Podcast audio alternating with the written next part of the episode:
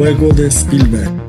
Hola amigos de Algo Más que Cine, bienvenidos a un nuevo episodio del juego de Spielberg en esta cuarta temporada que estamos eh, ya entrando full, full de lleno. En los uh, audios pasados estuvimos hablando del Festival de Morelia, varias películas que vimos por ahí y vamos a hablar de una de las películas que vimos ahí que nos encantó, que nos enamoró y que al día de hoy se perfila como una de las grandes favoritas de la temporada en lo que es el apartado de cine independiente. Ya lo vimos en los Gotham, en los BIFA. Fijo va, eh, puede llegar a, a más premios. Eh, pues sí, vamos a hablar de una de mis películas favoritas del año, After Song, que por motivos lógicos, cuando vean la película saben por qué la vamos a hacer un especial a esta película, porque es que se lo merece. Es un debut extraordinario de la directora Sharon Wells y para acompañarme voy a hablar de esta película, pues, ¿quién más? Que pues Julia, ¿cómo estás? Bienvenida. Hola, Dionar, muchas gracias por invitarme nuevamente aquí, claro, dispuesta a hablar de una de mis películas favoritas del año. Totalmente, es que es una película que, que, se, te, que se te queda este, eh, muy profundo por la forma en que está contada la película. Eh, es una película, para mí fue una sorpresa, la tenía, en, la había escuchado en, cuando estuvo en Cannes, pero, y que venía con ese run run de que, que, era muy buena y pues mucho hablaba, se hablaba mucho pero pues, de Paul Mescal, ¿verdad? Porque es como este boy teen, ¿verdad? Que todo el mundo está como, uy, qué guapo, y aquí, ¿verdad? más que todo por ese room room. Y pues en el y lo que pasó en el Festival de Morelia, este, con esta película, te, te decía que era una película que todo el mundo que estaba esperando dentro del festival y viendo lo que está pasando fuera del festival y toda la película, tiene sentido del por qué, o sea, tiene el sentido. Eh, yo no sé si pudiste escuchar el, el, audio cuando hablamos de After Zoom, fue una loquera esa, esa presentación de esa película, no cabía la gente realmente en la sala de cine, uh -huh. fue tremendo, la, eh, eh, mucha gente quería ver la película, realmente mucha, mucha gente quería ver la película. este, pudimos conversar con Sharon Wells, la directora, y nos comentó varias cosas que la vamos a ir comentando a lo largo de este podcast, pero tiene sentido. Cuando ves la película, ves todo lo que es alrededor de la película y lo que causa, pues tiene sentido. Uh -huh. eh, completamente. Eh, como tú mismo decías, esta película inicia su, su, recorrido en el Festival de Cannes, inexplicablemente fuera de competencia. Fue estrenada en la Semana de la Crítica, creo. Eh, o, sí, en la Semana de la Crítica o en, o en la competencia. Por eso digo, inexplicablemente queda fuera. Eh, y es una película bastante, para, para mí, de momento es la mejor, es el mejor, la, el mejor debut que tenemos este año. Eh, y, y, claro, ha tenido un buen boca a boca, eh, porque tuvo este, este, este, estreno pequeño en Cannes, como te decía, y salió muy bien parada, pero como que toda igual se miraba de reojo, sí, la eh, tengo ganas de verla. Personalmente, yo estoy siguiendo muy interesada la carrera de Paul Mescal. Entiendo que hay gente que lo encuentra guapo, o sea, no es, no es, no es mi, mi, mi tipo de, de, chico, podríamos decir. Eh, pero eh, yo lo vi en Normal People, es el fenómeno de la pandemia que tuvimos con, eh, con Daisy Edgar Jones y me pareció un actorazo, eh, un gran, gran actor. Y como te digo, o sea, lo, lo, vimos el año pasado debutar con The Lost Daughter, está ahora con esta película. Realmente eh, es una carrera, como digo, bastante interesante. Eh, leer entrevistas de él me da también, me da también más curiosidad sobre cómo va a llevar su carrera, porque él dice que él le ha dicho no a reuniones Marvel, eh, porque no quiere entrar, quiere tener como una libertad de el, poder ir eligiendo su proyecto y de momento, o sea, lleva tres años de carrera y creo que ha elegido bastante bien. Muy bien, porque las dos películas que, que le vi este año, este, la que hizo con Emily Watson, este... También, muy buena. God, God's, God's, God, Creatures. Ghost Creature, este, muy buena. Eh, y totalmente lo opuesto al papel que vamos a ver aquí en After Song, porque es un papel, uh -huh. este, un poquito oscuro, este, que, bueno, es una película donde él viola a una chica y la mamá tiene que tomar esa decisión de si apoyar o no a su hijo, ¿verdad? Si creerle, no creerle, encubrirlo o lo que sea. Ese uh -huh. final impresionante, esa película que, me, de hecho, no le he escrito la review, me encantó. Eh, pues que Emily Watson siempre está muy bien. Sí, es, um... eh, la película es bastante interesante y, y, como digo, o sea, es muy, muy diferente a este personaje, al de, incluso el de The Lost Daughter o el que vimos aquí ahora en After Sun. Son tres papeles muy, muy, muy interesantes que se aleja del típico, porque podría interpretar ese típico chico guapo de comedias románticas. Bien, bien puede ser ese, ese galán si se quiere meter por ese rumbo, pero está tomando personajes muy arriesgados con personajes con bastante capas, eh, en algunos casos oscuros, eh, con matices, como aquí. eh, uno de los mejores planos de After Song es, es eh, cuando el personaje de Calum está llorando y ni siquiera vemos la cara, o sea, es que ni siquiera Ujú, vemos la cara, vemos es las expresiones del cuerpo de espalda, cómo se le nota la tristeza sin verle el rostro. Eso lo hace una muy buena directora que sabe cómo quiere transmitir la escena y un buen actor de cómo transmitir todo lo que está sintiendo el personaje.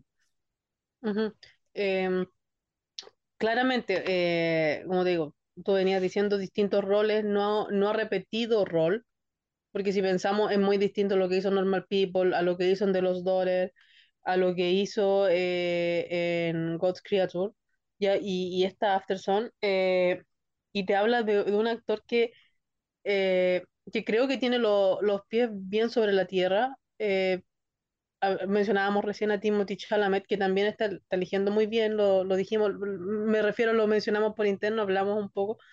Eh, ellos son de la misma edad. De hecho, increíblemente, Paul Mescal es un par de años menor, o sea, un par de meses menor que Timothy Chalamet.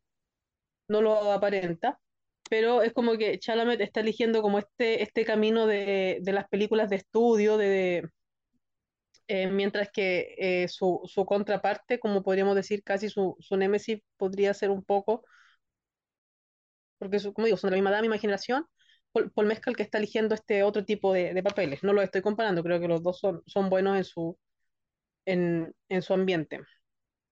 Eh, sobre esta película, aquí el que me falta en la triada es Lucas Hedges, que, que, que se me hizo, que sí me hizo Lucas Hedges, que iba con buen, que buena, iba con buena carrera, no sé qué se hizo, o sea, lo Sí, último que lo vi fue lleva la película, años. lo último que lo vi fue en esa en el 2020 con, con Meryl Streep y Candy Brains, que era la de, ajá, eh, fue lo último que lo vi, de después no, no, no he escuchado nada, y me, me metió a Letterboxd a ver si hay un proyecto, no, Nada, no, no nada, no sé, quién sabe qué está, está haciendo. no está Lucas Hedges por ningún lado. Eh, pero claro, como Sí, sí. decíamos, eh, como decíamos de, de Paul Mescal, hay- aquí él, a pesar de tener eh, ahora, bueno, cuando tenía la película tenía 25, ahora tiene 26 años, él hace de, un hombre mayor, un, un- algo que también es bastante atípico en los actores. Recordemos que a las mujeres siempre se les suele poner más edad en las películas, o se da más a menudo que a que un actor que hace, hace dos años interpretó a un adolescente muy convincentemente en Normal People, eh, interpreta a este, a este hombre en, en sus treinta y pocos. Eh, personalmente me sentí un poco representada, no, no porque tenga hijos, pero me, me, me sentí como conectada con las angustias porque uno a veces pasa por esas angustias ya, ya después de, de los 30 en el caso de, de Callum, que es el nombre del personaje. Eh, él tiene una hija, se va de, está de vacaciones con, con su hija. Ahí Eh, y bueno, él, él claramente tiene unas angustias por dinero, o sea, creo que queda demostrado, hay una escena que me marcó mucho, que es cuando la, la hija pierde como estos lentes de agua y él se tira a buscarlos, entonces, claro, si tú lo piensas en los 90 eso era, eso era caro para alguien de, de, de clase media, como puede ser el personaje de Mezcal. Y, mm, y también es bastante obvio que él sufre de una depresión.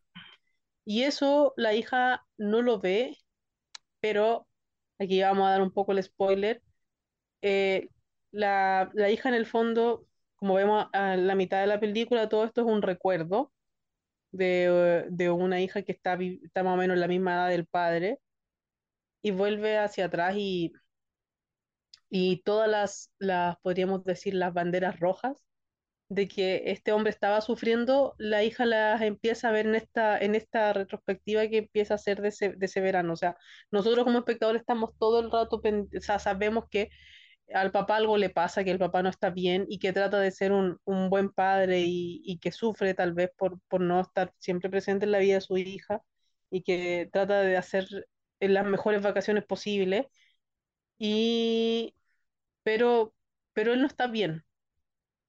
Lo, lo notamos en distintas etapas de la película eh, y, y ahí, como te digo, lo que me llama la atención es la sutileza con la que se trata el tema de la, de la depresión, que en el fondo es lo que sufría este hombre. Sí, totalmente. Eh, lo que me gusta de la película es que Charlotte no te lo, no te lo muestra como un panfleto, como algo muy básico. O sea, uno va construyéndose con los personajes para entender lo que está pasando. Porque la película, como lo dices, habla de una, empieza una retrospectiva, pero desde ella, el personaje ve de una videocasetera, es que se le llaman a esas cosas, ¿verdad? En los noventas, este, y se empieza a ver esos recuerdos y ahí es donde nos vamos a ir, pero no vamos a ir como el típico flashback, ¿verdad? No, no, no, no, no, no esperen eso, ¿verdad? La sutileza en la que formando, usted se va, va intuyendo que estás viendo un flashback sobre un verano eh, que tal vez desde la perspectiva de una niña, porque la película está contada de la, de la niña, este, no ve con claridad todo lo que está pasando, obviamente, es una niña y valga, valga niña, que eh, Frankie Connors, que se llama la chica, Frankie, un debut Frankie tremendo, totalmente de este notable. Ajá, una gran, gran actuación natural, fresca, no es la típica niña que te va a caer mal, porque en ocasiones hay niños dentro de algunas películas como que te caen mal, que no conectas con ellos, pero aquí no, aquí vas emocionado, vas viendo esto con, con, con esta niña, ¿verdad? Su, su inocencia, su picardía, porque es una niña que también está atravesando la preadolescencia, ¿verdad? Entonces tiene Ujú, sus, sus cosas, ¿verdad? Y quiere ser hasta un poco, vemos que quiere ser más mayor, ¿verdad? Y se empieza a juntar con, con adolescentes que andan ahí, ¿verdad? De vacaciones, pero también tiene este conecte con este niño que, conec- que conoce ahí cuando están jugando como un videojuego de una moto, ¿verdad? Hasta se dan el ujú. primer el primer beso, ¿verdad? El primer te, te amor ajá, ajá, el, el amor de verano, Ujú, literalmente. Entonces, creo que la película lo que me gusta es esa sutileza, que no es una película gratuita, que no te va a ir por las mismas tópicos que cualquier otro director hubiera hecho de una película como esta, como la historia que nos cuentan acá, ujú, sino que Charlotte te lo muestra de una manera muy diferente, muy, lo hace muy fresco. Yo creo que por eso es que al final termina gustando la película, porque es algo fresco dentro de una historia que pues, hemos podido ver muchas veces. Y eso es lo que se agradece. Eso es lo que realmente... Me recuerdo eh, ese debut de Olivia Wilde, eh, que ahora estaba más vetada que quién sabe qué, que Booksmart era una historia muy típica, muy cliché, que ya se has visto muchas veces, pero la forma en que la contó Olivia Wilde es lo que hacía que a todo el mundo le gustara Booksmart, que se sentía fresca, interesante. Y es lo mismo que hace Charlotte Well aquí en esta película que se aleja de lo básico que podría haber sido una película como esta y te lo muestra de una manera muy, muy, diferente, muy especial y es lo que realmente me hace que esta película me guste. Eh, completamente de acuerdo. O sea, la forma en que la película está contada, la forma en que, eh, en que Wells transmite algo que ella dice que no es completamente biográfico, pero está parcialmente inspirada en su vida. Decía mucho eh, que, que era, era ficción. claro, lo pasaba diciendo era, mucho por era, way. era ficción, eh, pero ella sí se inspira en un viaje que hizo a Turquía con su padre. Pero claro, la, la historia es de ficción y la forma en que traspasa todo eso a la pantalla eh, es, es- a mí eh, me llama, como te digo, o sea, lo decías tú, la sutileza porque tú estás esperando, eh, logra, logra crear una atmósfera en la película donde van pasando cosas, pero tú igual sigues esperando un clímax y vaya clímax que nos da. Pero Eh, no entramos a ese detalle porque ahí claro, no, no, si no vamos a entrar, ese final. Pero vamos a eso, llegar, pero todavía no. pero claro, es como eh, decir que, claro, va, logra construir como una atmósfera que eh, tú cada vez, lo, lo puedo poner con el ejemplo, o sea, si comienzas a ver la película y estás con el teléfono mientras la empiezas a ver, llega un minuto en que te va aden- adentrando tanto que después incluso si teníamos, estabas conversando con alguien, ya estás totalmente enfocado en la película porque eh, te va metiendo, te va metiendo y no, no te suelta, podríamos decirlo. Esta película ya se puede ver en, en cines, eh, muy pronto se va a ver en toda Latinoamérica por Movie, Ujú. Eh, y por eso, o sea, como, bueno. También me gustan mucho los detalles. eh, el otro día vi un video sobre eso en, en YouTube y también lo, lo pensaba, los detalles de cómo ocupa el color para retratar, retratar, por ejemplo, eh, el contraste de los estados de ánimo de, co- no recuerdo cómo se llama el personaje de Frankie Coyo, de la hija. Déjenme, ya me acuerdo, Eh, no, no me acuerdo el nombre de Claro, ella. eh, pero lo contaste de, de la hija que está como en toda su felicidad, está teniendo como este verano soñado, eh, sin preocupaciones, donde está teniendo su primer amor, está como en su, en un, muy- un momento muy feliz y hacen a veces contrastes como con, con el estado de ánimo del papá. Uno de los más notables es cuando eh, esta película comienza con, con Callum, el protagonista, con un yeso. Nunca sabemos por qué tiene el yeso, tampoco es, es como relevante la historia, pero hay una escena en el baño que es el... Sophie, ahí está, Sophie, de veras.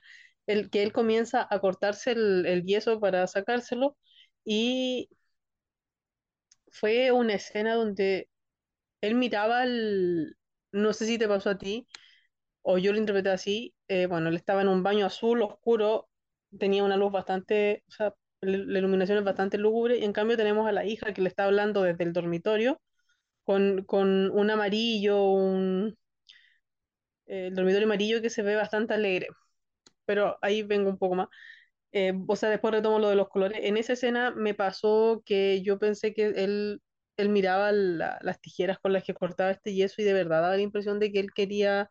Yo en algún minuto dije, no, no va a ser una película donde va, va a atentar contra su vida mientras se corta el yeso porque no, no tendría lógica, pero como que da la impresión de que al menos lo piensa y así durante varias escenas. Por ejemplo, cuando le cantan cumpleaños y se queda mirando el, eh, de la roca hacia abajo, es como este hombre está pensando en tirarse tal vez.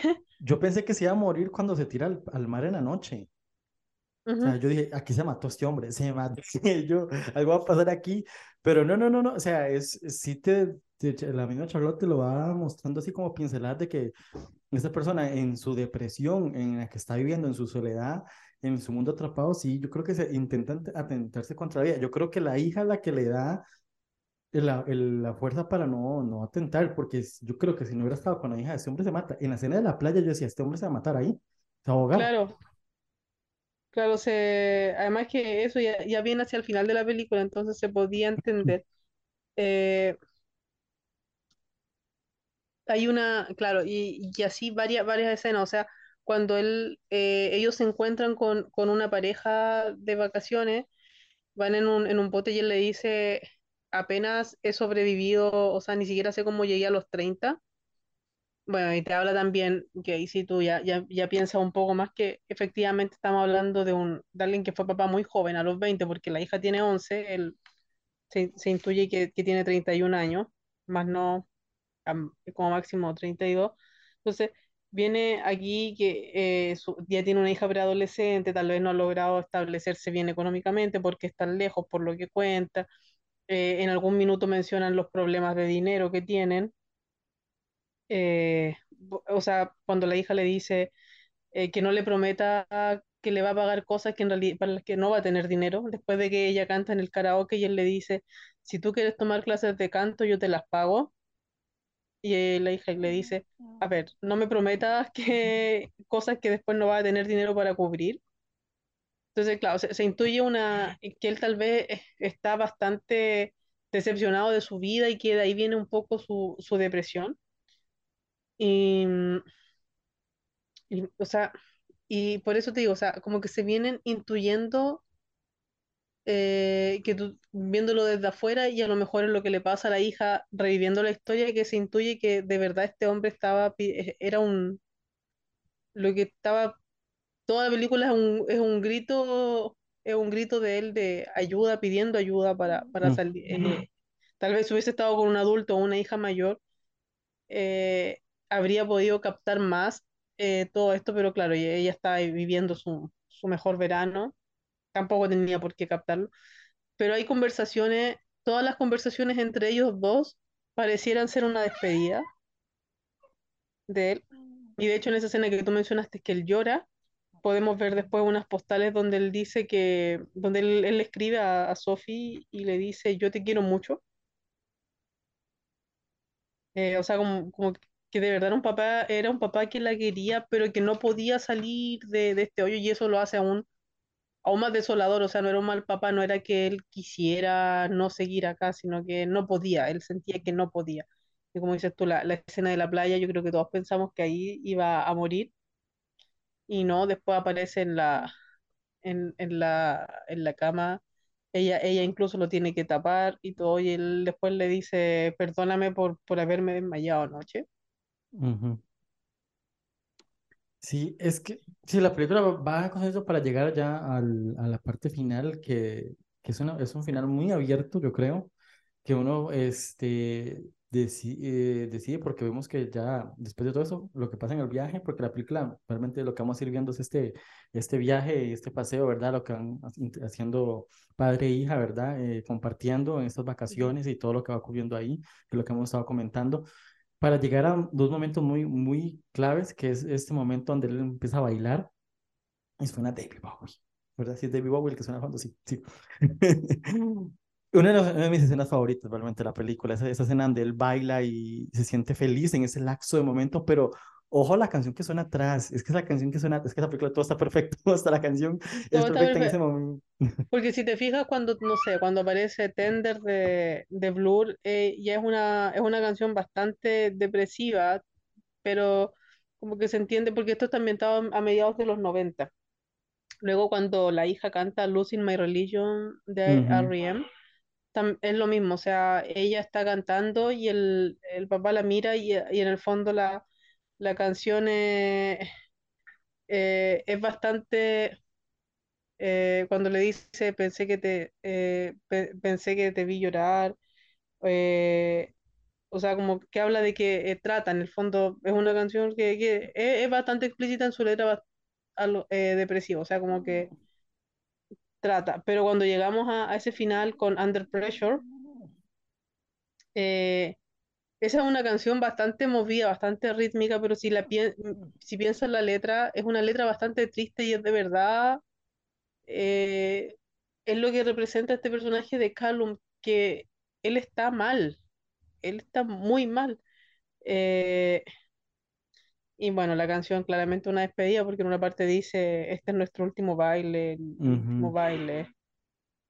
Sí, sí, y para llegar a la, a la cena de, de, de, ese aeropuerto, ¿verdad? Cómo se va, se, él monta la chica chiquita y él se queda ahí de fondo, empieza a caminar de fondo, de espalda. Yo, de aquí vamos a entrar en materia de spoiler totalmente, ya con el final, es, por eso que es un especial lo que estamos haciendo. Yo personalmente pienso que nunca más se volvieron a ver. Yo siento que esa fue la despedida. La despedida por ese, ese, recuerdo donde ya empieza a ver la cámara, empieza y vemos esa, esa escena, ¿verdad? Como que él entra a un lugar y suena la canción de fondo y se va y desaparece. Yo siento que él realmente al final, después de estos intentos de, de suicidio que planteó la película en todo el viaje, que yo creo que la niña era lo que le, lo motivaba a no hacerlos en ese momento, y en ese momento que él la deja y él se va, quien dice que no lo volvió a intentar? Si dentro del viaje lo intentó que tres, cuatro veces. O lo pensó, o lo intuía. O lo pensó claramente. Eh, sí, o sea, para mí es obvio que el papá se suicida y de hecho si te fijas cuando, eh, cuando viene la escena de la película esa del baile, ellos están bailando, baila con la hija y después como que aparece la, la hija adulta en medio de ese baile y le grita y, y, da la impresión de que le grita que, que de verdad ella lo quiere salvar y el papá tiene la misma ropa que tiene en el aeropuerto. Entonces, da incluso a intuir de que tal vez esa misma noche o, o días, o, muy pronto, muy días después de ese viaje, el papá se suicidó porque entra como a esa disco, la escena en el aeropuerto entra como en la disco y, después vuelve la imagen a la hija y claramente vemos que no hay ninguna señal de que el papá siga siendo parte de su vida. Eh, también hay una escena que yo no me di cuenta, pero me la eh, comentando después la película con, con, mi amigo Daniel, que le mando un saludo. Eh, la alfombra, hay una escena, él compra una alfombra que le gusta donde se tira y todo. Y, y esa alfombra es la que tiene la hija en mitad de la película. Cuando ella despierta es la misma alfombra que tenía el papá. Entonces ahí, ahí ya como, o la hija compró la alfombra porque al principio la habían encontrado cara, aunque después igual hay una, vemos una transacción de dinero, una boleta que tenía él. Y ella conservó esa alfombra porque fue la, la alfombra donde su papá se, se tiró, y ahí tú ves un hombre que está realmente agobiado. Sí, no, no era justamente la alfombra en, en, la casa de ella. Sí me acuerdo obviamente todo lo de la alfombra, que la compra y empieza y después el baile. Yo, yo, pensé, yo siempre intuí que la compró, porque después vemos que él va solo. Y después vemos que él está practicando eso que hacía, yoga, tai chi, no me acuerdo qué es lo que él practicaba. Lo hemos practicando en la alfombra. Entonces yo, yo siempre intuí que sí la compró. Lo que no me acuerdo haberlo visto, como digo, solo la vi una vez la película, este, y en el éxtasis de la emoción uno no pone atención más a los detalles Claro. pequeñitos. No, no, si yo tampoco me acordaba, si fue Daniel eh, que me, me mencionó ese detalle y yo dije, que él la vio más de una vez, la vio en el Festival de Sevilla, él es de España. Entonces, eh, te digo, eh, si se fijó hasta en ese detalle que nosotros no captamos en un primer visionado, eh, es porque te, te muestra un poco em, la sutileza de tam- también hasta en los detalles es bastante sutil lo que está haciendo, lo que está haciendo, porque tampoco no muchos se dieron cuenta de que, eh, bueno, aquí le llamamos polera, pero el, el polo que, que llevaba el personaje de Callum mientras, no es el, él llevaba una camisa blanca mientras cuando comienza a bailar, Under Pressure, de, de David Bowie, y pero cuando empieza la- los recuerdos de la hija y él, y a él lo vemos vemos esta escena así que, que se prende y apaga la luz y, y muestra ya como está con este, podríamos decir, polo, bueno, en Chile se le dice polera, a, eh, rayada, a, a rayas eh, entre blanco y azul, y eso es lo mismo que él usaba cuando estaba, cuando la despide en el aeropuerto. Entonces, Mm. por eso te digo, da, da la impresión para mí que el papá pudo que esa misma noche, puede que esa misma noche se haya suicidado porque la hija cuando vuelve al recuerdo de él, eh, piensa en, en- piensa en él con esa ropa, con, Sí, con sí, obviamente lo- eh, ella lo, ella lo recuerda con la ropa con la que lo vio, entonces sí, sí. No me acuerdo muy bien de ese detalle, pero, o sea, como digo, es que está tan emocionada la película que ya esos, esos micro Sí, sí, detalles claro. uno los ve un revisionado, que prácticamente lo, Ujú, claramente lo vamos a hacer cuando se estrene ya en Cuando movie. se estrena en movie, Mm, claro. Sí, ya que uno está en la casa y la puede ver con más calma, pero uno ahí en la emoción del, en un festival y que está la mismísima Sharon Wells en, viendo la película con uno, es como, es- o sea, todo se eleva muchísimo más y que mucha gente está al pendiente, el detalle de lo que está pasando en la película y todo el mundo está ido, era porque al principio yo no entendía para dónde iba la película, estoy sincero, yo arranqué la película y yo me quedé así como, "Ah, ¿para dónde va esto? Eh, ya, ah, como decías vos al principio, uno va entrando poco a poco en la película hasta que llega, ¡pum!, y te, te desarma. Y, y el final es como la- el, cierre final. Entonces, es, es una película que yo digo que está gustando por la forma en que está hecha la película, pero es una película muy, no es de destellos, no es así como, wow, el, las escenotas de acción, así. Es una película que se va construyendo a juego lento y tal vez eso es lo que a mucha gente que no esté preparada para eso no creo que les guste, pero si le dan el chance y se dejan llevar con lo- los diálogos, con las, la forma de este lugar, en, esa, en ese resort en Turquía y los, y los sutilezas de algunos detalles, creo que es lo que hace que la película uno conecte más y te guste, ¿verdad? Pero es una película bastante interesante, una apuesta muy curiosa. De hecho, uno de los productores es Barry Jenkins, by the way, por si no sabían. Eh, y pues tiene una similitud en cuanto a ritmo y forma como Moonlight, realmente. Aunque Moonlight pasaba más cosas que lo que pasa en After Sun, claramente. Pero ujú, yo encontré muchas similitudes en ese ritmo, en ese tono que, que tiene Barry Jenkins en sus películas y lo noté mucho también aquí en, en After Sun. Y claramente es una película muy buena, un debut bastante notable de esta directora, esta chica de Charlotte Wells, que ya aquí literalmente me tiene enganchado y quiero saber qué va a seguir, qué va a seguir haciendo después de After ujú. Em, también muy, muy interesante en su siguiente paso. Em, espero que, a ver, hemos tenido muchas directoras en los últimos años y que han tenido una, una obra debut notable y de la cual hemos sabido poco hacia dónde va. Eh, por ejemplo, Mati Diop de Atlantique, la película o Atlantis, cómo llegó a Latinoamérica, que está en Netflix. Eh, esa película del 2019 y Mati Diop sigue sin anunciar proyecto. Eh, eh, el año pasado fue, la- no sé, eh, Prano Bailey, no recuerdo el apellido, pero Pra- Prano Bailey, la directora de Sensor, lo mismo. Eh, bueno, hay, dos que han salido un poco de ese molde. Una es Emerald Fennell, que fue nominada al Oscar como mejor, mejor directora por Promising Young Woman y el próximo año vuelve con Salford, protagonizada por Rosamund, Rosamund Pike, Barry Keoghan y Jacob Elordi. Y también sale, porque ha anunciado su segundo proyecto, pero bastante bajo perfil, Rose Glass, la directora de Saint Maud, con la ahora famosísima Morphy Clark. Es famosísima, odiada, pero bueno. a sus alturas. La, la actriz de Galadriel del, del Señor de los Anillos. Claro.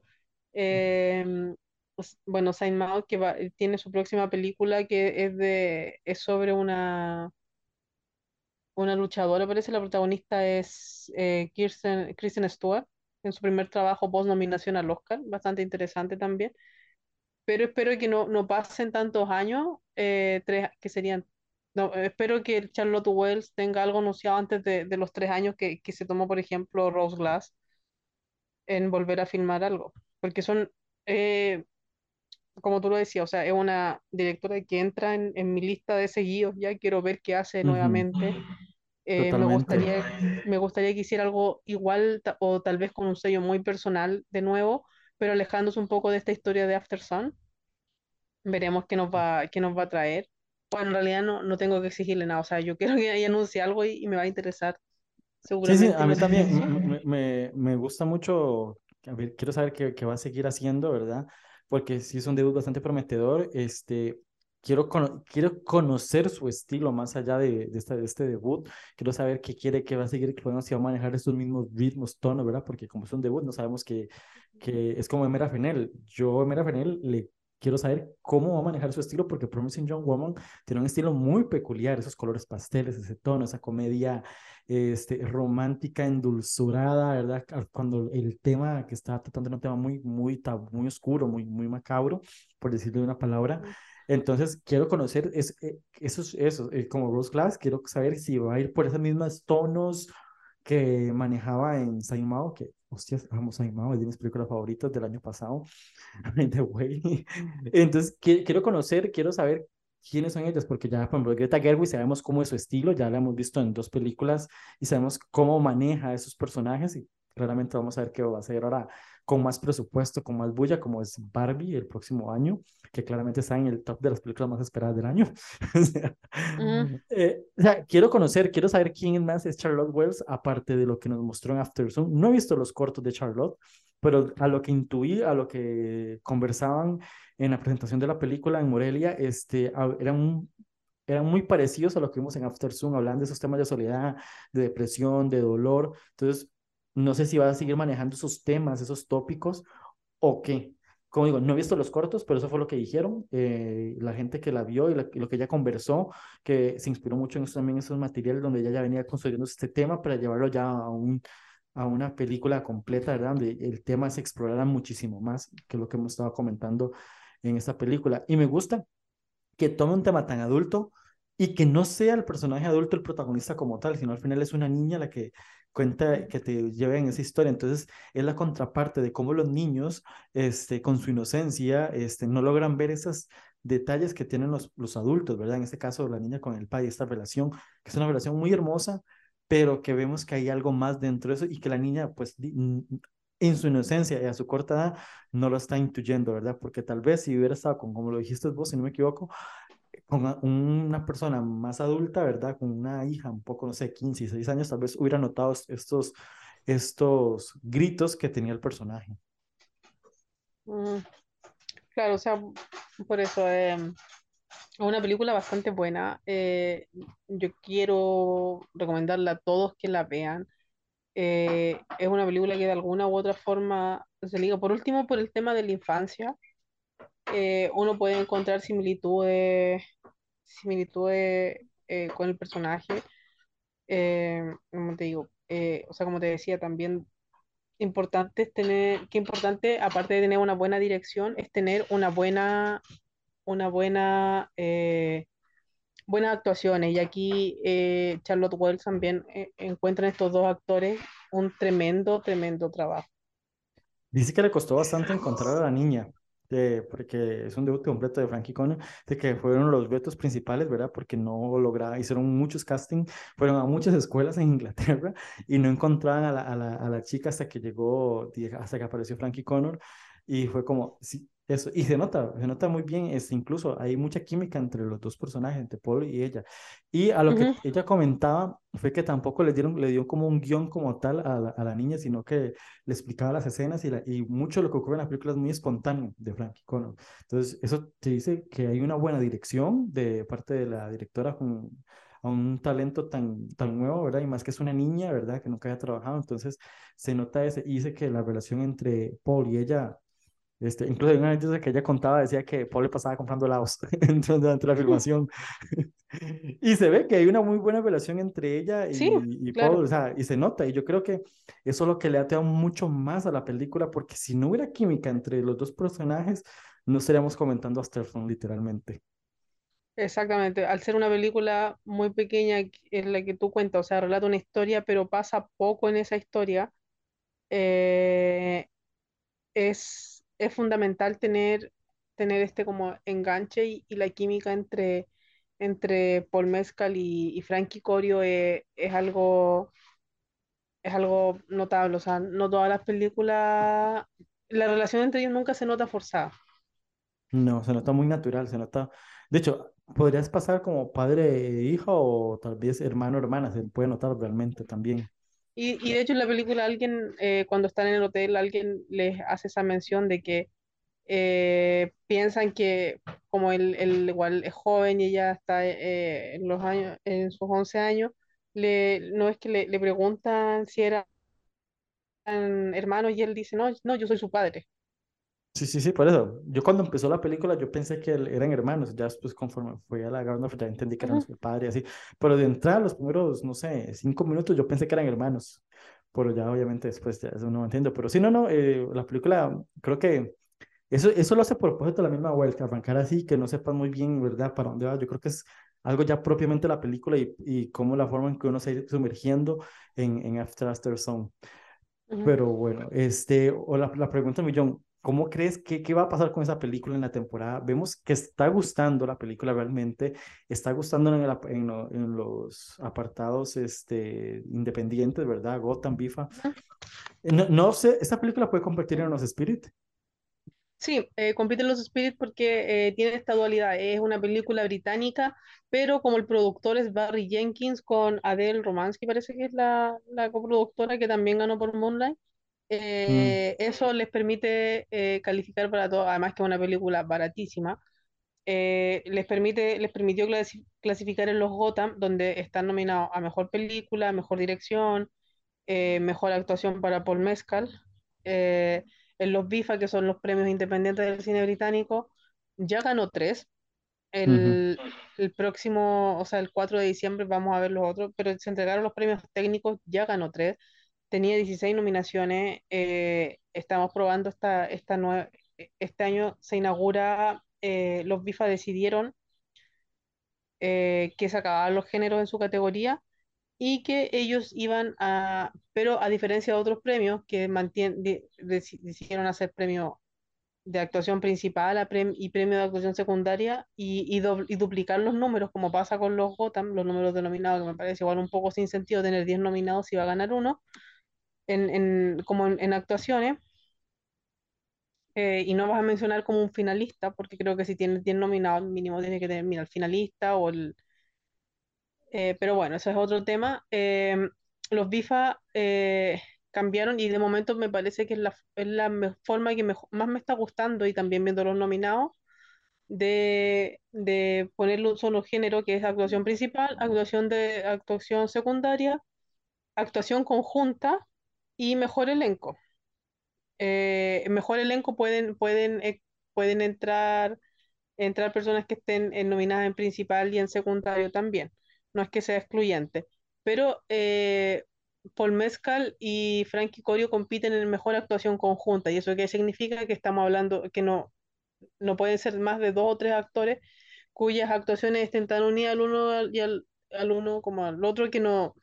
Que Estamos hablando ya de dos protagonistas en la película, no es que la, la historia sea de uno, y lo cual me parece bastante acertado en ese sentido. O sea, esto es una actuación conjunta, la de Frankie y la de Paul Mescal.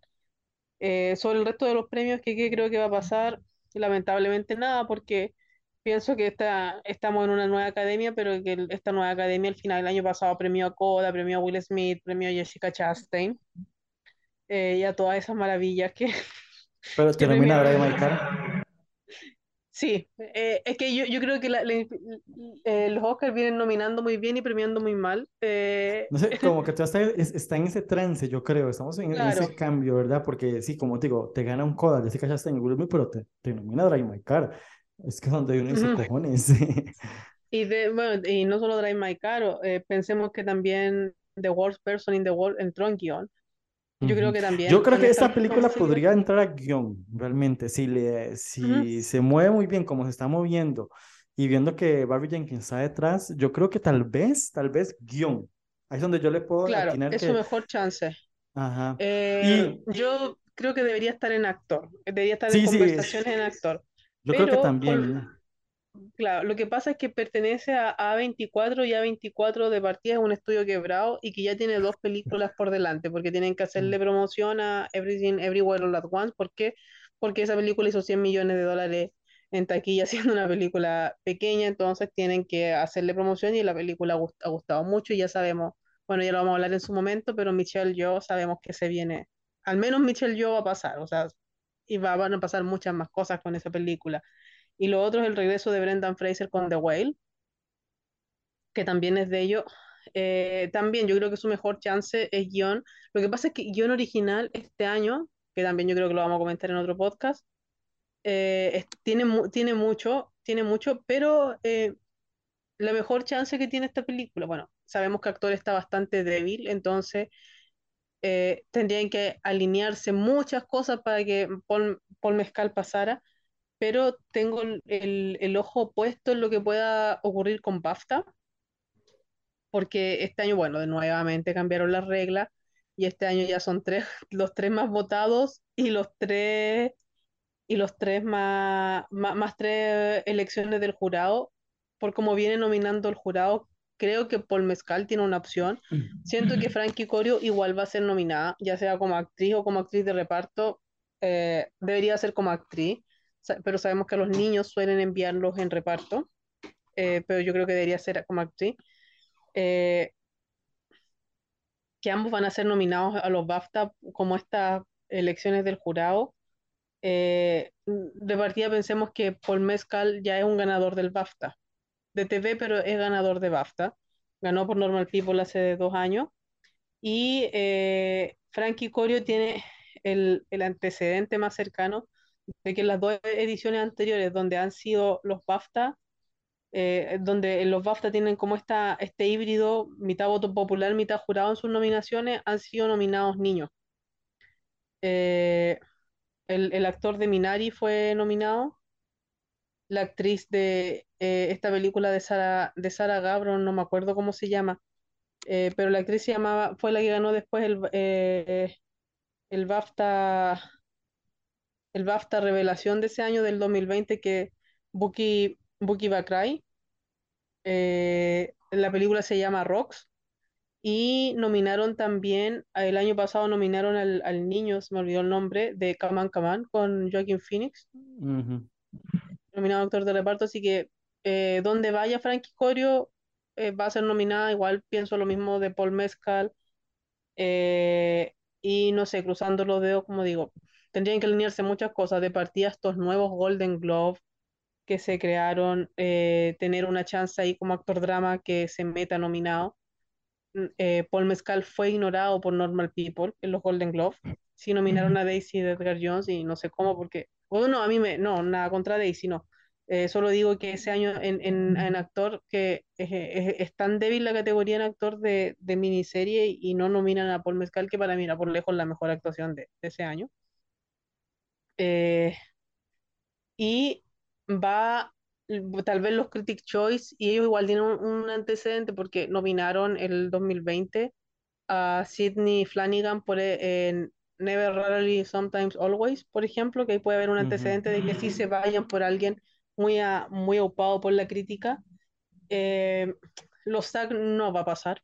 No, o sea, no, Eh, los SAG no son basiquísimos 1.0, o sea, te van a nominar antes no sé, van a, pon- van a poner, por ejemplo, a que ma- tiene muchas más posibilidades de, de entrar Tom Cruise por Top Gun Maverick en esa película que por Mezcal, los BAFTA. Y creo que la otra clave es que eh, Mezcal pesque uno de los tres del trifecta, que lo, que lo impulse, porque esos también tienen ceremonia. Porque el, el National Board Review tampoco va a pasar, ellos también son muy, muy en la línea de, son los SAG de los críticos. Eh, perdón, tenía, Tenía que eh, decirlo.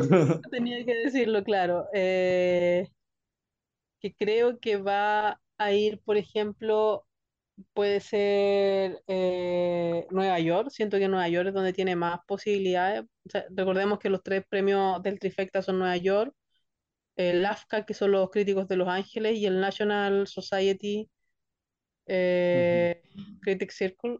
Eh, y ahí creo que donde tiene más chance eh, Mezcal es un poco en Nueva York. Pues sí, veremos qué, qué pasa, porque es una película bastante curiosa y ojalá que, como yo creo que si la película empieza a, hacer el run run y armarse por buen camino, su mejor entrada va a ser guion, guion original, porque Ujú, lo- los Oscar, pese a todo lo que digamos, siempre tienen es- esos guiones, ¿verdad? Como el año pasado, The Worst Person in the World, así sobre, porque también estaba Drive My Car, o sea, dos, eran dos guiones de películas extranjeras. Entonces, te dice bastante. Mi único detalle es que podría haber mucho amor por Close.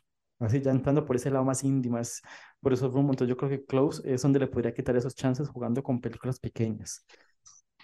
Claro, o sea, todavía no sabemos bien para dónde van a ir los tiros en internacional. Eh, yo creo que va a estar entre Bélgica y Corea del Sur. Eh, un poco eh, con lo buena película que es Decision to Live, igual es imposible pensar que eh, Park Chan-wook viene overdue de, de ganar porque de partida Corea no lo mandaba, lo tenía vetado hasta este año. Eh, o sea, imagínense que The Handmaiden no compitió. No. Eh.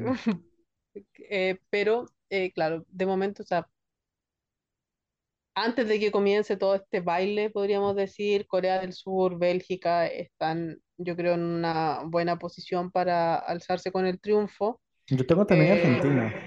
Argentina, claro, ahí también iba a llegar Argentina, eh, cruzando los dedos, no porque haya visto la película, pero ya por, por un poco de, de cansancio, cruzando los dedos para que no se manden una Eurovisión y comiencen a, a a, potenciar a Ucrania. De- sí, de hecho, este, de- yo creo que la, la jugada va a ser bastante entre Bélgica, eh, Corea del Sur, Argentina.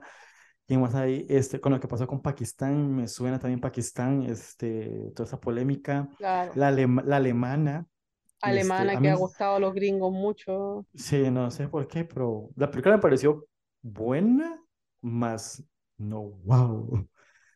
Y Eh, y claro, es perdón, como, y, es per- y como, de perdón, verdad me y yo, estás tratando de vender esto así como, y yo no sé de dónde es la narrativa que están sacando que también España, hostias, a mí el Carreras en serio no me gusta. Lo a mí siento no me gustó mucho. Alcaraz. O sea, De no, me, mira, me gusta, me no me gustó, parece, dilo, dilo, dilo. m- me gustó, eh, pero me pregunté, ¿y esta era la película? Eh, me gustó, pero eh, empecé a encontrar la historia muy repetitiva. Era Eh, como muy reiterativa, muy reiterativa, te, te iba dando y dando, yo no, no sé. De hecho, personalmente, eh, me, creo que en estos días veo Asbestas, pero me gustó más Cinco Lobitos. mucho más Cinco Lobitos, mucho más películas Cinco Lobitos habría llegado mejor. Yo siento que la gente que no es de España, realmente esta película podemos utilizar el mismo, el mismo meme que utilicé yo con viendo la, la nueva temporada de The Crown, que es Se durmió en vivo. Porque un saludo a todos mis amigos españoles. Sí, sí, no, no, no, yo, yo no tengo nada en contra, yo, mundo sabe que soy súper fan del cine español, por eso es que digo, me Igual gustó sí. más Cinco Lobitos, este, y Alcatraz en serio, pues no, no, no, no me gusta, y ya, eh, yo creo que ya es un problema que tengo yo con la directora, porque tampoco me gustó Verano de 1993, 93. Mm, tampoco me gustó, me aburrió, y esta película lo vuelve a reafirmar, en serio, Carla Simón, no, tú y yo no No. somos compatibles. Pero Fijo, la de Sorogoyen eh, me, me va a flipar, eso es, eso es obvio, la de eh, Sorogoyen me claro, es que claro, yo, yo he visto do- las dos de Sorogoyen, a mí las dos me han gustado, Madre y el Reino. Eh, tengo muchas ganas de ver esta. creo que eh, Carla Simón, cuando, bueno, cuando vi Alcaraz, es una película que realmente me hace todo el sentido que, la, que haya ganado Berlín, porque es lo que Berlín hace. Mm, hostia, Es lo que Berlín- te, Berlín te premió la de polvo loco por no, no sé qué. Pero esa, esa era mejor que Alcaraz, hay que decirlo.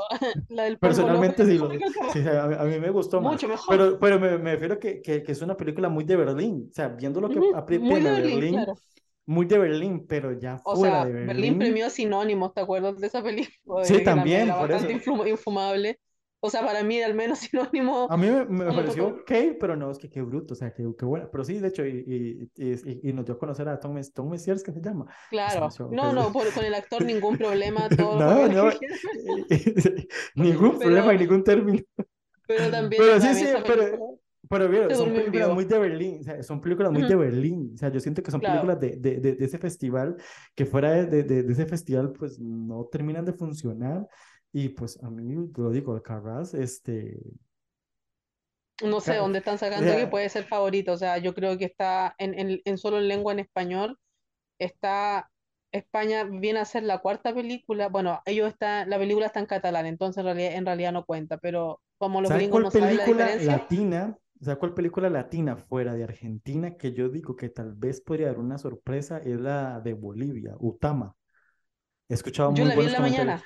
Sí, yo la vi en la mañana. Este, yo no la pude ver aquí en el Festival de Costa Rica, se me fue, no sé por qué no la vi, lo siento, pero he escuchado muy buenas cosas y veo que varios críticos este, les, les está llamando la atención y ojito. Es como, puede ser como la Plaza Catedral de- del año sí, pasado. sí, pana- la eh, panameña.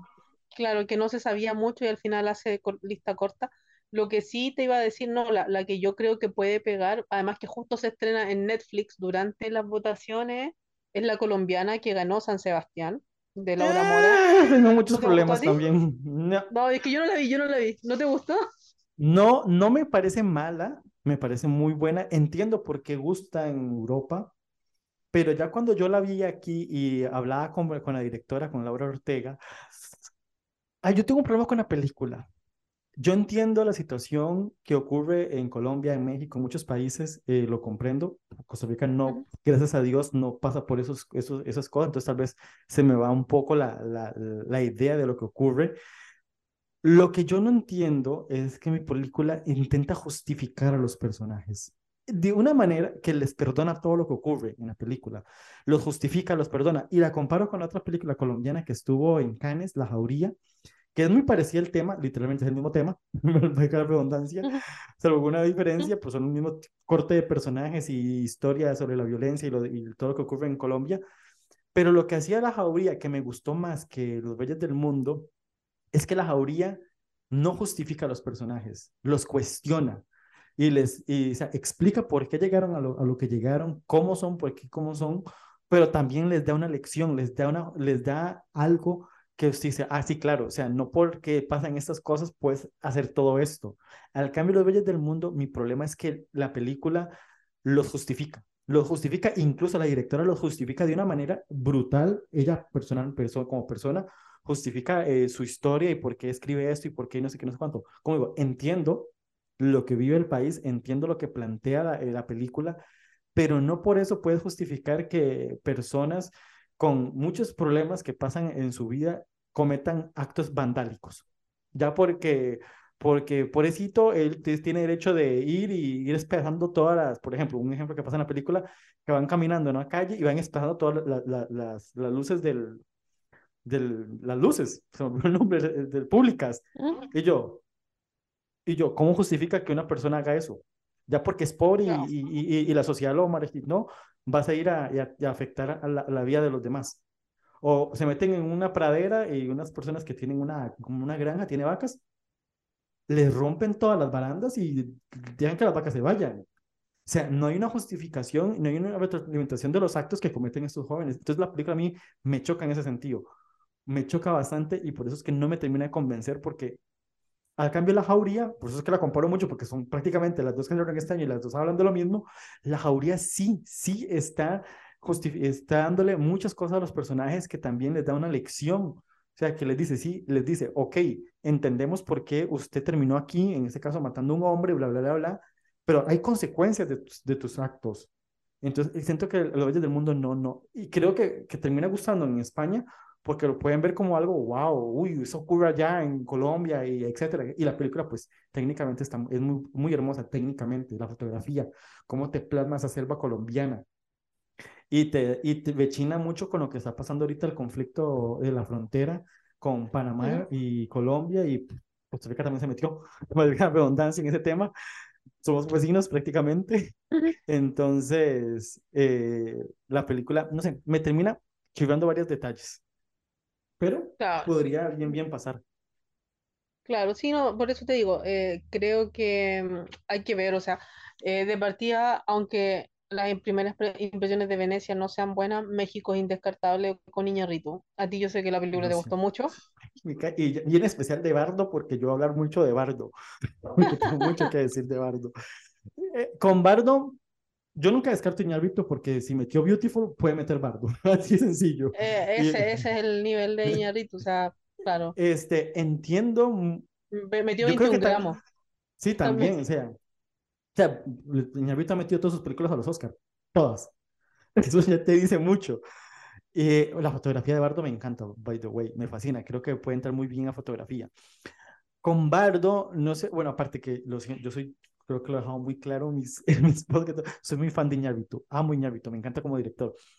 Eh, no sé, creo que también me influyó mucho tenerlo presente y verlo como, como soy súper fan y verlo y que te comentara la película, que hablara sobre la película y que construyera esa película y cómo la plantea. Entonces creo que juega muchos factores de por qué me enamoré más de la película todavía. Yo entiendo que mucha gente que no le guste porque la película se hace pretenciosa. Totalmente yo concuerdo con esos, esos términos de pretenciosa, se hace extremadamente larga. No sé cuál versión va a llegar a Netflix al final, si la cortada o la, o la original, desconozco. Entiendo que la gente lo puede chiver un poco que sí, se hace muy larga. Entiendo que la gente no conecte con la película, pero yo creo que si no es conecte de la película desde el primer punto, desde donde entra la película, ya de entrada, los primeros cinco minutos es bizarra, es bizarro lo que ocurre. Entonces, entiendo que ya la gente desde ahí se queda como, madre, ¿para dónde va esto? O sea, yo justifico muchos detalles que entiendo por qué la película no ha gustado, no ha encantado, etcétera, de aquí a allá. Los comparto, pero es que a mí la película me encantó, lo siento, yo la compré, me perdí en ese viaje. Eh, eh, entiendo que tampoco guste los temas que, que aborda la película, ¿verdad? Porque yo digo, yo siento que Iñárritu no deja títeres sin cabeza, critica mucho su propio país, critica mucho eh, su perspectiva de cómo lo han puesto a él como lo, digo, como lo dijimos, todas sus películas han sido nominadas al Oscar. Entonces, también la película rechina en, el, en, ese, en esa idea de los críticos de allá en Estados Unidos, cómo lo tienen a él en una bandeja de plata y que por algo hizo esta película y por algo no gustó. Entiendo que tampoco gusta en Europa porque le tira el hachazo a España bien tirado, o sea, no, no, como, o sea, no deja títeres sin cabeza, pero sí entiendo que la película puede ser muy apabullante, muy pretenciosa, y yo creo que eso es lo que, lo que, lo que saca, lo que no, no te deja conectar. Cuando la veas, ahí me vas a comentar si, si logras o no logras. Me, lo que sí es una película donde pesa más la dirección, pesa más Iñárritu que cualquier otra cosa. Entonces, es una película que bien puede estar nominada a Mejor Dirección, porque la dirección aquí, hostias, pesa más la dirección en Bardo que la de Spielberg en The Fairmans. porque en, Fairmans, es un conjunto de, de, de, de, todo, pero Bardo es Iñárritu y después todo lo demás. Así literalmente o sea, por ejemplo, a mí me pasó viendo mi, mi dirección favorita de momento, no, bueno, no he visto Bardo. creo que la voy a tener que, voy a tener que esperar que llegue a Netflix. Eh, mi dirección favorita del año es Park Chan-wook en Decisions to Live porque ahí tú notas un sello y ahí notas, notas dirección. Exactamente. Es, más, lo más mismo. allá de que se complementa con, con dos actuaciones notables, como, como son las dos actuaciones principales de Tang Wei y Lin, y Lin, no recuerdo el nombre. No lo voy a tratar de nombrar para no equivocarme. Eh, pero, eh, como digo, eh, dos actuaciones notables, con, pero al, al final yo pienso en esa película, pienso mucho en Tang, Tang Wei, su rol, especialmente ella está muy bien, pero también esa película es, es dirección, dirección, dirección, exactamente, dirección. Exactamente, ese es el ejemplo que mejor yo puedo dar también de la gente que ha visto Decision to Live, que Decision to Live, la diferencia que todavía Tang Wei está, sobresale sobresale bajo de todo ese, ese amarre que tiene Park Chan-wook. Con Bardo es que realmente, este hombre, Domingo Gómez Gacho, como se llame, este, Sí. él está muy bien, pero él es un, es un alter ego claramente de Iñárritu. Cuando ves la película, entiendes que esto es Iñárritu. Es que, en serio, Iñárritu, es, esa película es Iñárritu por sobre todo. Entonces, sí, por eso es que dicen que es una película muy pretenciosa y muy egocéntrica. Pues sí, pues no encuentro otra forma de Iñárritu, al mostrar lo que está mostrando, no ser egocéntrico, porque literalmente él es la figura en todo el sentido, incluso en la interpretación del actor, es el mismo Iñárritu, el mismo está cuestionándose toda su carrera, toda su vida, se, está, se la está cuestionando desde una perspectiva obviamente ficticia y todo lo que ocurre, pero de eso la forma en cómo está contada la película juega todavía más, porque la película es muy onírica, muy, está en otro plano astral, literalmente. Eh, ese plano de la, de, por el título larguísimo que tiene falsa crónica de unas cuantas verdades. Entonces es una claro. crónica de una vida, pero una vida que cuestiona muchos elementos reales, pero los lleva a un plano más astral, que es lo que pasa. Y cuestiona, el problema también que, que se le puede criticar a, a, a Bardo es que habla temas que tal vez el propio Iñárritu no los ha vivido, no los conoce al 100%. Entonces, ahí también es la crítica que se le ha hecho mucho en México, de que estás hablando de temas como la inmigración, de las personas desaparecidas, pero tú ni siquiera sabes lo que es cruzar la frontera, de, de esa frontera en Estados Unidos, México. Entonces, en, como yo comprendo muchos detalles de por qué la película no termina gustando a muchas cosas o cuestionan muchas cosas que plantea Iñárritu, pero no sé, ahí cuando la veas, ahí la vamos a platicar también. Ahí, ahí claro, seguramente. Es, es, una película que genera mucha conversación eh, y que, bueno, ya está en, en, cines también. Yo, yo creo que esta película sí va a generar mucha conversación de partida. Muy, yo he visto que es lo peor de la vida, a que es la mejor película ¿Sabe, de, Iñárritu. ¿Sabe cuál película eh, me suena? Lo que está ocurriendo con Bardo me suena. Te da un poquitillo entiendo lo que pasó, es la de Michel Franco, Nuevo Orden. Me suena mm. mucho por ese, ese, ese, cuestionamiento que se hacía, que la película gustaba tanto, gustaba mucho en otros lados, pero México no gustaba, por X, X razones, aquí allá. Me suena que anda por esa misma línea en cuanto a, a gusto y en cuanto a lo que cuestiona, en ese caso, Michel Franco cuestionaba el Nuevo Orden para mí, Nuevo Orden era como ficción, porque como aquí ni siquiera hay ejército, entonces era como ficción. entonces, entonces era como, vale, no sé, pero entiendo, como digo, yo entiendo. Eso como lo vuelvo lo mismo en, a la colombiana que mencionabas. Es lo mismo, yo entiendo lo que ocurre en la película, entiendo lo que está contando, pero en ese caso la colombiana no justifica los actos de los personajes. En Bardo, entiendo lo que hace Iñárritu con sus cosas, entiendo la justificación que le da y entiendo por qué la, hay gente que realmente en serio esto con esta vara no van a conectar nunca. Y aparte de que es bizarra. es bizarra, aparte es bizarra. O sea, entonces, si no compras esa, ese, ese sello autoral que tiene esta película, es donde va a sacar. Pues muy curioso, y yo tampoco la descarto, para nada. Y a Kate Blanche le encantó. Y si a Kate Blanche le encanta, ¿usted quién es para juzgarla? Nada, yo no somos nada. Yo ya pude ver así que no somos dignos a lo que diga Kate Blanchett. por eso. Bueno, bueno, Juli, muchísimas gracias por acompañarnos. Muchas gracias a, a ti por invitarme. De, a hablar de After Zoom, una película realmente muy hermosa, muy alejada de todo lo que hemos hablado al final, porque es una película que, que, que se te queda y comprendes la, la, historia tan humana, porque es una película muy humana al final de cuentas, After Song, sobre muchas realidades que pueden pasar muchas personas y que tal vez uno está con ella a la par y ni siquiera lo nota, porque eso no es solo cuestión de niños y adultos, sino uno dice, uy, mira, pues yo vi a esta persona hace dos días y cómo es que yo lo vi tan bien, tan sonriente, tan... Y uno no sabe lo que está pasando en el interior de esas personas. Yo creo uh -huh. que After Song te deja ese mensajito ahí desde una perspectiva de una niña, que, que ya grande comprende lo que vivía su padre, que ya no lo comprendió en su momento y que tal vez, asumo que el personaje de la niña hubiera querido entenderlo y hubiera ayudado a su papá al final.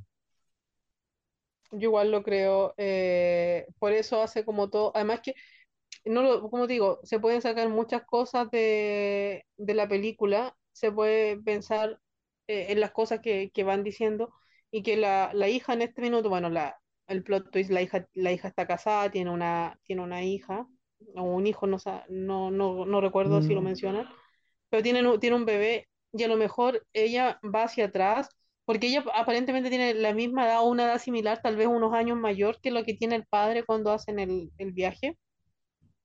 Entonces, eh, o sea, yo creo que también por ahí viene un poco el, el cuestionamiento y, y esta, esta nueva visión que ella le da a esa vida y pensar, sí, ¿sabes qué? Mi papá estaba mal y, y tal vez ojalá haber podido ayudarlo y por eso creo que es tan impactante para mí el clímax de la película es cuando suena Under Pressure, eh, porque vemos a la hija ya de adulta también, o sea, hace, hace como este, esta escena que nunca ocurre en, en realidad, donde ella también eh, recuerda, recuerda cuando bailó esta canción con el papá, pero como que ahora ya de adulta, porque también baila ella con el papá adulta, eh, está ahí, eh, puede puede saber lo que ella no supo ver en hace 20 años atrás, 25 años atrás más o menos, ella ahora lo puede ver y, y como que le dice, o sea, papá, eh, como ojalá haberlo podido ayudar porque eso, eso es lo que muestra un poco la escena. Nosotros no escuchamos los diálogos de ellos, solo los No, vemos. no, no, no, o sea, lo que has hecho es bastante eh, hermoso y, como digo, te deja un mensaje eh, bastante alentador de, de eso, de en veces, como te digo, no, no ves a las personas y piensas que están bien, pero realmente están mal. Entonces yo creo que es una película que, que tiene muchas capas en esos sentidos y es lo que la hace tan, tan bien complementada al final todo lo que, lo que dice y cómo lo hace y esa sutileza que es lo que hemos hablado de este film. Pero bueno, para no alargarnos más, muchísimas gracias, Juli. Este, Muchas pues gracias. yo, yo me despido, pues obviamente con Under Pressure, porque no hay otra manera de terminar este podcast sin Under Pressure ahí, este, para seguir con esta Bobby manía que, que ha generado nuestro Pokémon String, este, de lo mejor del año. Pero bueno, muchísimas gracias y nos escuchamos hasta la próxima.